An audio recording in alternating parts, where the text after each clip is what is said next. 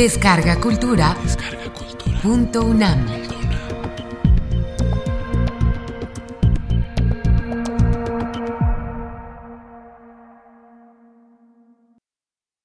La Gran Tenochtitlan.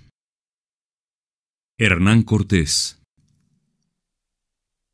Antes que comience a relatar las cosas de esta gran ciudad y las otras que en este otro capítulo dije, me parece, para que mejor se puedan entender, que débase decir de la manera de México, que es donde esta ciudad y algunas de las otras que he hecho relación están fundadas, y donde está el principal señorío de Mutexuma. La cual dicha provincia es redonda y está toda cercada de muy altas y ásperas sierras, y lo llano de ella terná en torno hasta setenta leguas, y en el dicho llano hay dos lagunas que casi lo ocupan todo, porque tienen canoas en torno más de cincuenta leguas. En la una de estas dos lagunas es de agua dulce, y la otra, que es mayor, es de agua salada.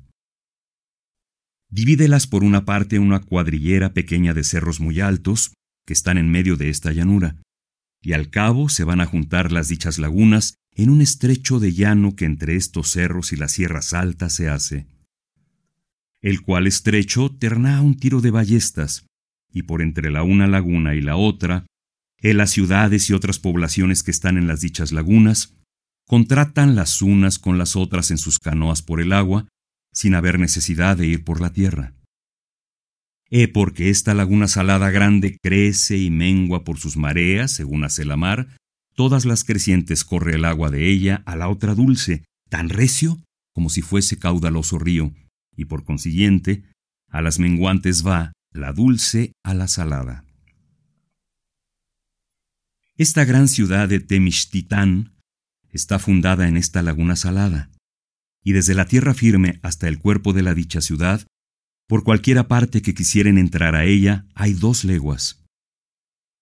Tiene cuatro entradas, todas de calzada hecha a mano, tan ancha como dos lanzas jinetas. Es tan grande la ciudad como Sevilla y Córdoba. Son las calles de ella, digo, las principales, muy anchas y muy derechas. Y algunas de estas y todas las demás son la mitad de tierra y por la otra mitad es agua, por la cual andan en sus canoas y todas las calles de trecho en trecho están abiertas, por donde atraviesa el agua de las unas a las otras, y en todas estas aberturas, que algunas son muy anchas, hay sus puentes de muy anchas y muy grandes vigas, juntas y recias y bien labradas, y tales que por muchas de ellas pueden pasar diez de a caballo juntos a la par. Y viendo que si los naturales de esta ciudad quisiesen hacer alguna traición, tenían para ello mucho aparejo, por ser la dicha ciudad edificada de la manera que digo, y que quitadas las puentes de las entradas y salidas, nos podrían dejar morir de hambre sin que pudiésemos salir a la tierra. Luego que entré en la dicha ciudad, di mucha priesa a hacer cuatro bergantines, y los hice en muy breve tiempo, tales que podían echar trescientos hombres en la tierra y llevar los caballos cada vez que quisiésemos. Tiene esta ciudad muchas plazas donde hay continuos mercados y trato de comprar y vender. Tiene otra plaza tan grande como dos veces la ciudad de Salamanca, toda cercada de portales alrededor, donde hay cotidianamente arriba de sesenta mil ánimas comprando y vendiendo, donde hay todos los géneros de mercadurías que en todas las tierras se hallan, así de mantenimientos como de vituallas joyas de oro y de plata, de plomo, de latón, de cobre, de estaño, de piedras, de huesos, de conchas, de caracoles y de plumas. Véndese tal piedra labrada y por labrar, adobes, ladrillos, madera labrada y por labrar de diversas maneras. Hay calle de casa donde venden todos los linajes de aves que hay en la tierra, así como gallinas, perdices, codornices, lavancos, dorales, zarcetas, tórtolas, palomas, pajaritos en cañuela, papagayos, buaros, águilas, falcones, gavilanes y cernícalos, y de algunas aves de estas de rapiña venden los cueros con su pluma y cabezas y pico y uñas. Venden conejos, liebres, venados y perros pequeños que crían para comer, castrados. Hay calle de herbolarios donde hay todas las raíces y hierbas medicinales que en la tierra se hallan. Hay casas como de boticarios, donde se venden las medicinas hechas, así potables como ungüentos y emplastos. Hay casas como de barberos, donde lavan y rapan las cabezas. Hay casas donde dan de comer y beber por precio. Hay hombres como lo que llaman en Castilla ganapanes para traer cargas. Hay mucha leña, carbón, braseros de barro y esteras de muchas maneras para camas y otras más delgadas para asiento y para esterar salas y cámaras. Hay todas las maneras de verduras que se fallan, especialmente cebollas, puerros, ajos, mastuerzo, berros, borrajas, acederas y cardos y tagarninas. Hay frutas de muchas maneras, en que hay cerezas y ciruelas que son semejables a las de España. Venden miel de abeja y cera de miel de cañas de maíz, que son tan melosas y dulces como las de azúcar, y miel de unas plantas que llaman en las otras y estas maguey, que es muy mejor que arrope, y de estas plantas hacen azúcar y vino que asimismo venden. Hay a vender muchas maneras de filado de algodón, de todos colores, en sus madejicas, que parece propiamente alcaicería de Granada, en las sedas, aunque esto otro es en mucha más cantidad.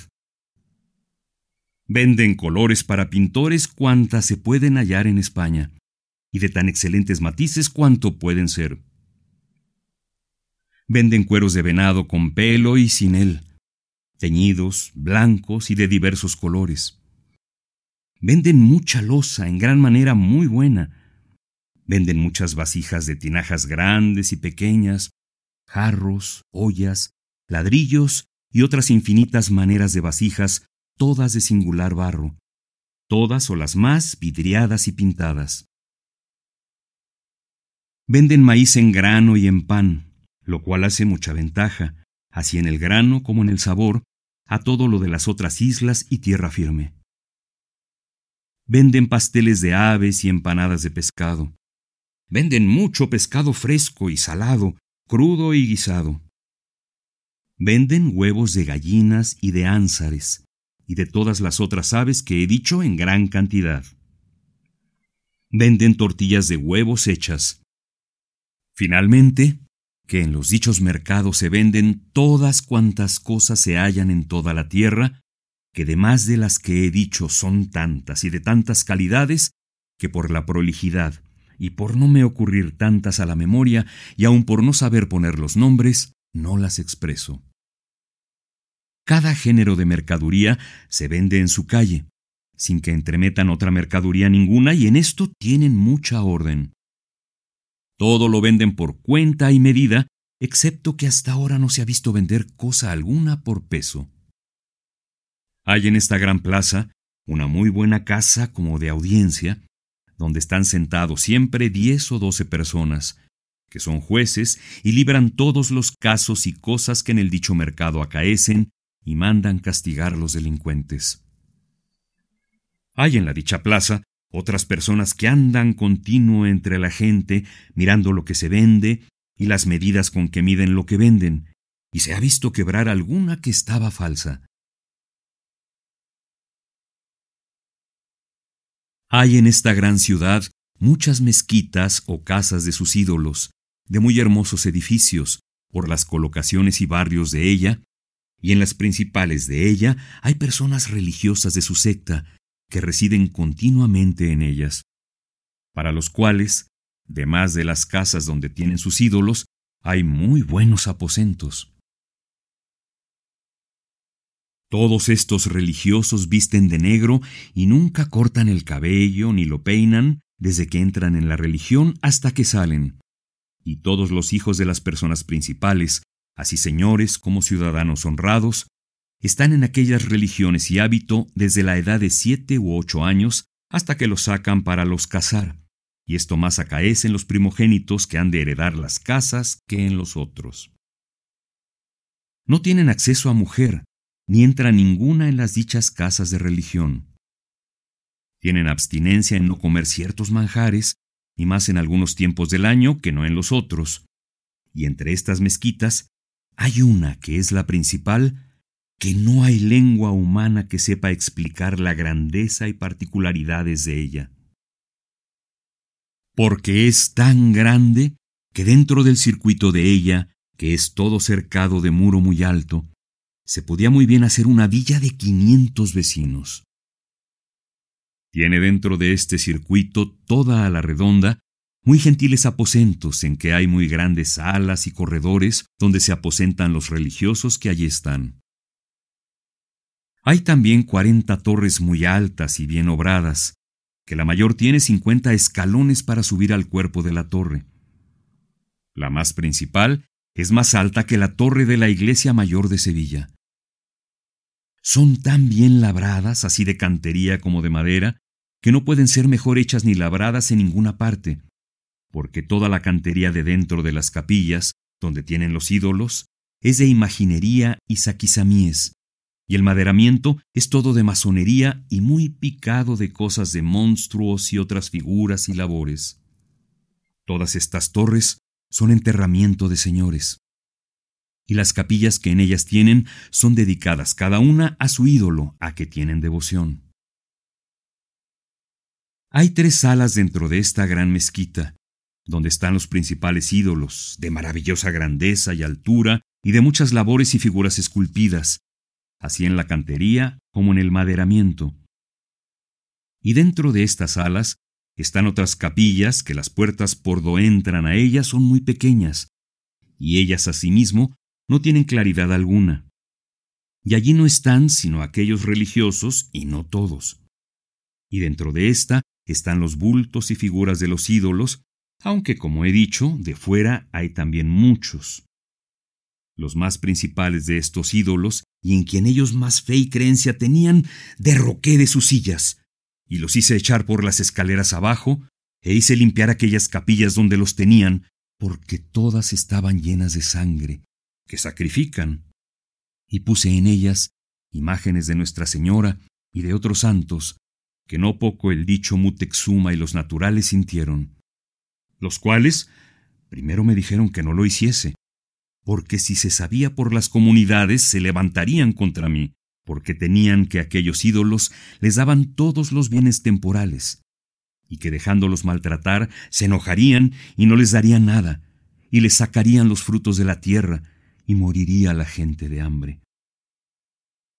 Yo les hice entender con las lenguas cuán engañados estaban en tener su esperanza en aquellos ídolos, que eran hechos por sus manos, de cosas no limpias, y que habían de saber que había un solo Dios, universal Señor de todos, el cual había criado el cielo y la tierra y todas las cosas, e hizo a ellos y a nosotros, y que éste era sin principio e inmortal, y que a él habían de adorar y creer, y no a otra criatura ni cosa alguna. Y les dije todo lo demás que yo en este caso supe, para los desviar de sus idolatrías y atraer al conocimiento de Dios nuestro Señor. Y todos, en especial el dicho Mutexuma, me respondieron que ya me habían dicho que ellos no eran naturales de esta tierra, y que había muchos tiempos que sus predecesores habían venido a ella, y que bien creían que podrían estar errados en algo de aquello que tenían, por haber tanto tiempo que salieron de su naturaleza, y que yo, como más nuevamente venido, sabría mejor las cosas que debían tener y creer que no ellos. Que se las dijese e hiciese entender, que ellos harían lo que yo les dijese que era lo mejor. Y el dicho Mutexuma y muchos de los principales de la ciudad estuvieron conmigo hasta quitar los ídolos y limpiar las capillas y poner las imágenes, y todo con alegre semblante. Y les defendí que no matasen criaturas a los ídolos como acostumbraban, porque además de ser muy aborrecible a Dios, vuestra sacra majestad por sus leyes lo prohíbe y manda que el que matare lo maten. Y de ahí en adelante se apartaron de ello, Y en todo el tiempo que yo estuve en la dicha ciudad, nunca se dio matar ni sacrificar alguna criatura. Los bultos y cuerpos de los ídolos en quien estas gentes creen son de muy mayores estaturas que el cuerpo de un gran hombre.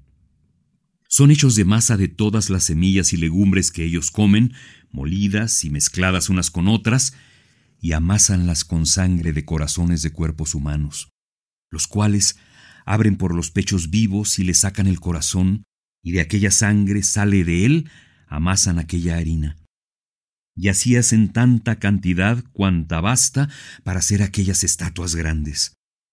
Y también después de hechas, les ofrecían más corazones, que asimismo les sacrificaban y les untan las caras con la sangre. A cada cosa tienen su ídolo dedicado, al uso de los gentiles que antiguamente honraban sus dioses.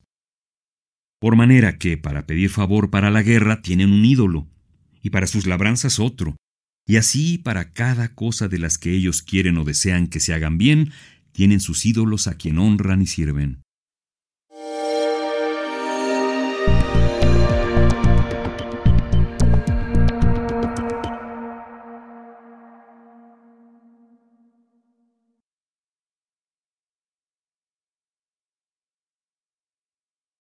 En esta gran ciudad muchas casas muy buenas y muy grandes, y la causa de haber tantas casas principales es que todos los señores de la tierra vasallos del dicho Mutexuma tienen sus casas en la dicha ciudad y residen en ella cierto tiempo del año. Y además de esto, hay en ella muchos ciudadanos ricos que tienen asimismo muy buenas casas. Todos ellos, además de tener muy buenos y grandes aposentamientos, tienen muy gentiles vergeles de flores de diversas maneras, así en los aposentamientos altos como bajos.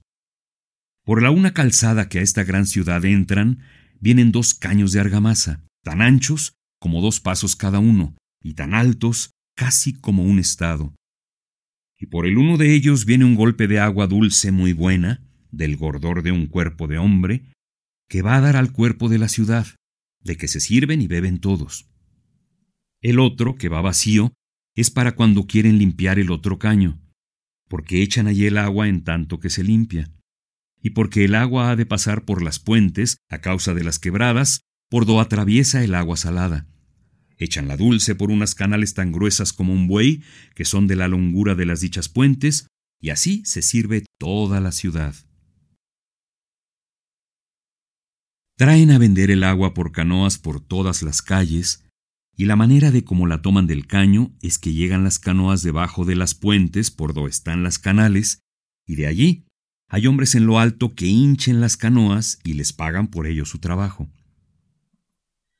En todas las entradas de la ciudad y en las partes donde descargan las canoas, que es donde viene la más cantidad de los mantenimientos que entran en la ciudad, hay chozas hechas donde están personas por guardas y que reciben chertum quid de cada cosa que entra.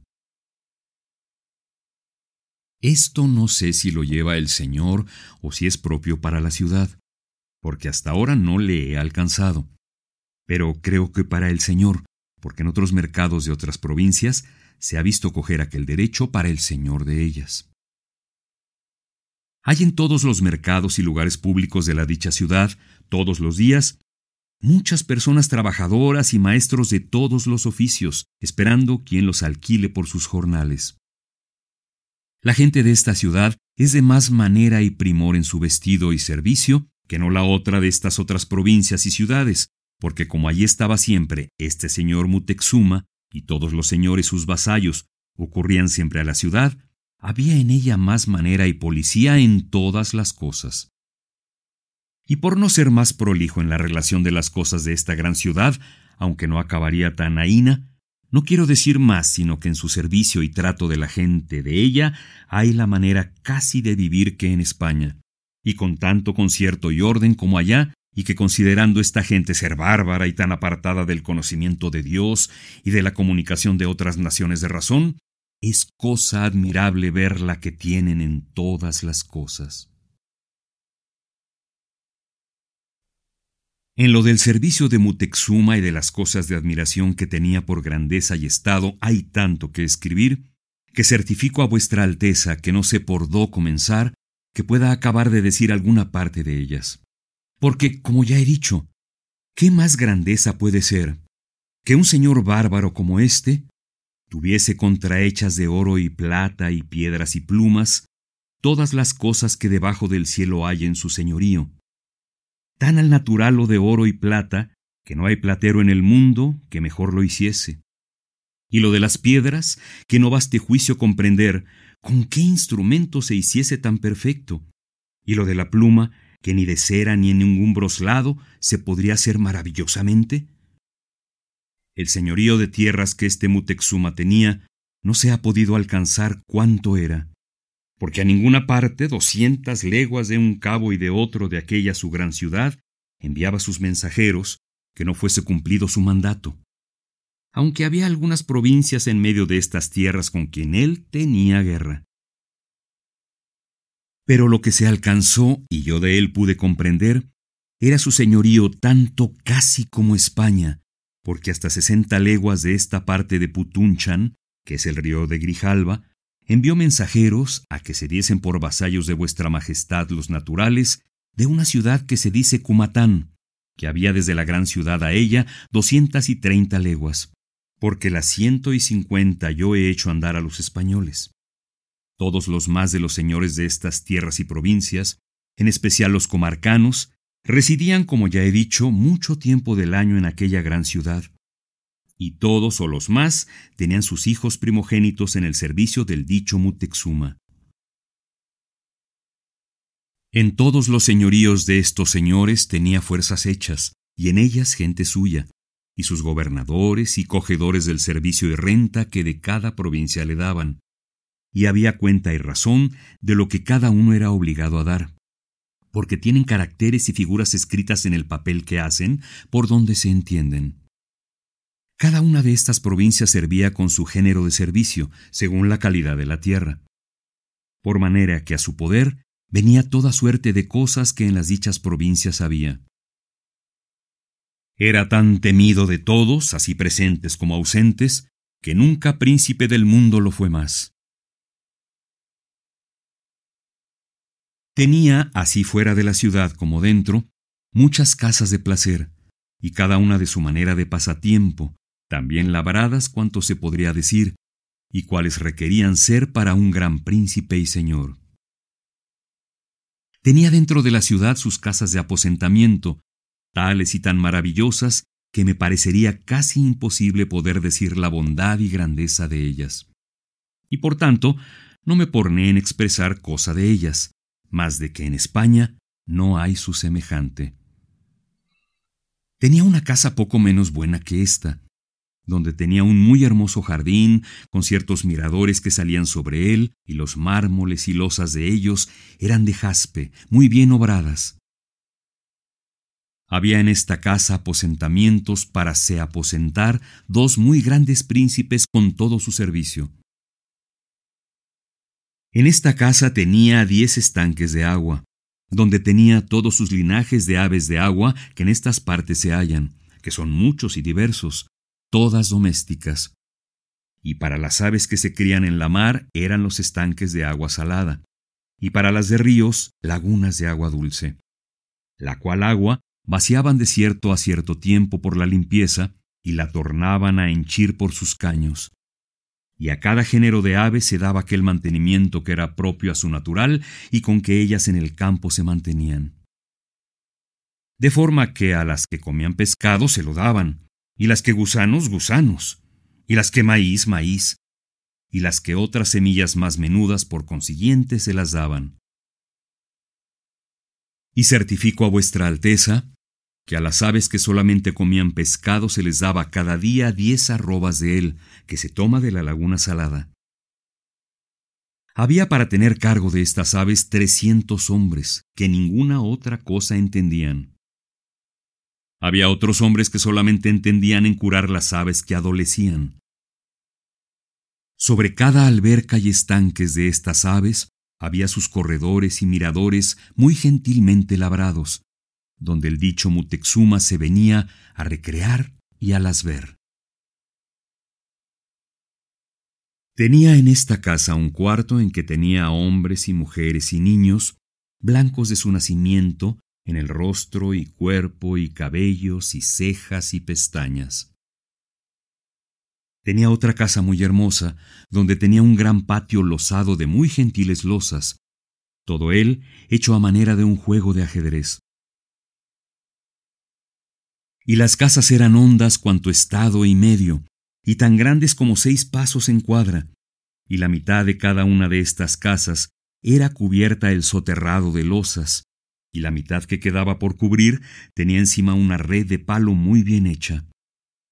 Y en cada una de estas casas había un ave de rapiña, comenzando de cernícalo hasta el águila, todas cuantas se hallan en España, y muchas más reales que allá no se han visto.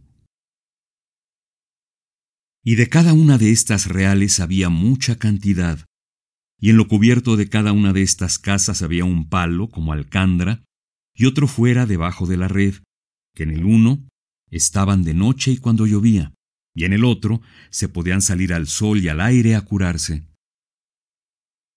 A todas estas aves daban todos los días de comer gallinas y no otro mantenimiento. Había en esta casa ciertas alas grandes, bajas, todas llenas de jaulas grandes, de muy gruesos maderos, muy bien labrados y encajados, y en todas o en las más había leones, tigres, lobos, zorras y gatos de diversas maneras, y de todos en cantidad, a las cuales daban de comer gallinas cuantas les bastaban y para estos animales y aves había otros trescientos hombres que tenían cargo de ellos. Tenía otra casa, donde tenía muchos hombres y mujeres monstruos, en que había enanos, corcovados y contrahechos, y otros con otras disformidades, y cada una manera de monstruos en su cuarto por sí. Y también había para estos personas dedicadas para tener cargo de ellos. Y las otras cosas de placer que tenían en su ciudad dejo de decir, por ser muchas y de muchas calidades. La manera de su servicio era que todos los días, luego en amaneciendo, eran en su casa de seiscientos señores y personas principales, los cuales se sentaban, y otros andaban por unas salas y corredores que habían en la dicha casa, y allí estaban hablando y pasando tiempo sin entrar donde su persona estaba. Y los servidores de estos y personas de quien se acompañaban henchían dos o tres grandes patios y la calle, que era muy grande. Y estos estaban sin salir de allí todo el día hasta la noche. Y al tiempo que traían de comer al dicho Mutexuma, asimismo lo traían a todos aquellos señores tan cumplidamente cuanto a su persona, y también a los servidores y gentes de estos les daban sus raciones. Había cotidianamente la dispensa y botillería abierta para todos aquellos que quisiesen comer y beber. La manera de cómo les daban de comer es que venían trescientos o cuatrocientos mancebos con el manjar, que era sin cuento, porque todas las veces que comía y cenaba le traían de todas las maneras de manjares, así de carnes como de pescados y frutas y hierbas que en toda la tierra se podía haber. Y porque la tierra es fría, traían debajo de cada plato y escudilla de manjar un braserico con brasa, porque no se enfriase. Poníanle todos los manjares juntos en una gran sala en que él comía, que casi toda se henchía, la cual estaba toda muy bien esterada y muy limpia. Y él estaba sentado en una almohada de cuero pequeña muy bien hecha. Al tiempo que comía, estaban allí desviados de él cinco o seis señores ancianos, a los cuales él daba de lo que comía. Y estaba en pie uno de aquellos servidores que le ponía y alzaba los manjares y pedía a los otros que estaban más afuera lo que era necesario para el servicio. Y al principio y fin de la comida y cena siempre le daban agua a manos. Y con la toalla que una vez se limpiaba nunca se limpiaba más. Ni tampoco los platos y escudillas en que le traían una vez el manjar se los tornaban a traer, sino siempre nuevos. Y así hacían de los brasericos. Vestíase todos los días cuatro maneras de vestiduras, todas nuevas, y nunca más se las vestía otra vez. Todos los señores que entraban en su casa no entraban calzados, y cuando iban delante de él algunos que él enviaba a llamar, llevaban la cabeza y ojos inclinados y el cuerpo muy humillado, y hablando con él no le miraban a la cara, lo cual hacían por mucho acatamiento y reverencia. Y sé que lo hacían por este respeto, porque ciertos señores reprendían a los españoles, diciendo que cuando hablaban conmigo estaban exentos mirándome la cara, que parecía desacatamiento y poca vergüenza. Cuando salía fuera el dicho Mutexuma, que era pocas veces, todos los que iban con él y los que topaban por las calles le volvían el rostro, y en ninguna manera le miraban, y todos los demás se postraban hasta que él pasaba. Llevaba siempre delante sí un señor de aquellos con tres varas delgadas altas, que creo se hacía porque se supiese que iba allí su persona. Y cuando lo descendían de las andas, tomaba la una en la mano y llevábala hasta donde iba. Eran tantas y tan diversas las maneras y ceremonias que este señor tenía en su servicio, que era necesario más espacio del que yo al presente tengo para las relatar, y aún mejor memoria para las retener, porque ninguno de los soldados, ni otro ningún señor infiel de los que hasta ahora se tiene noticia, no creo que tantas ni tales ceremonias en servicio tengan.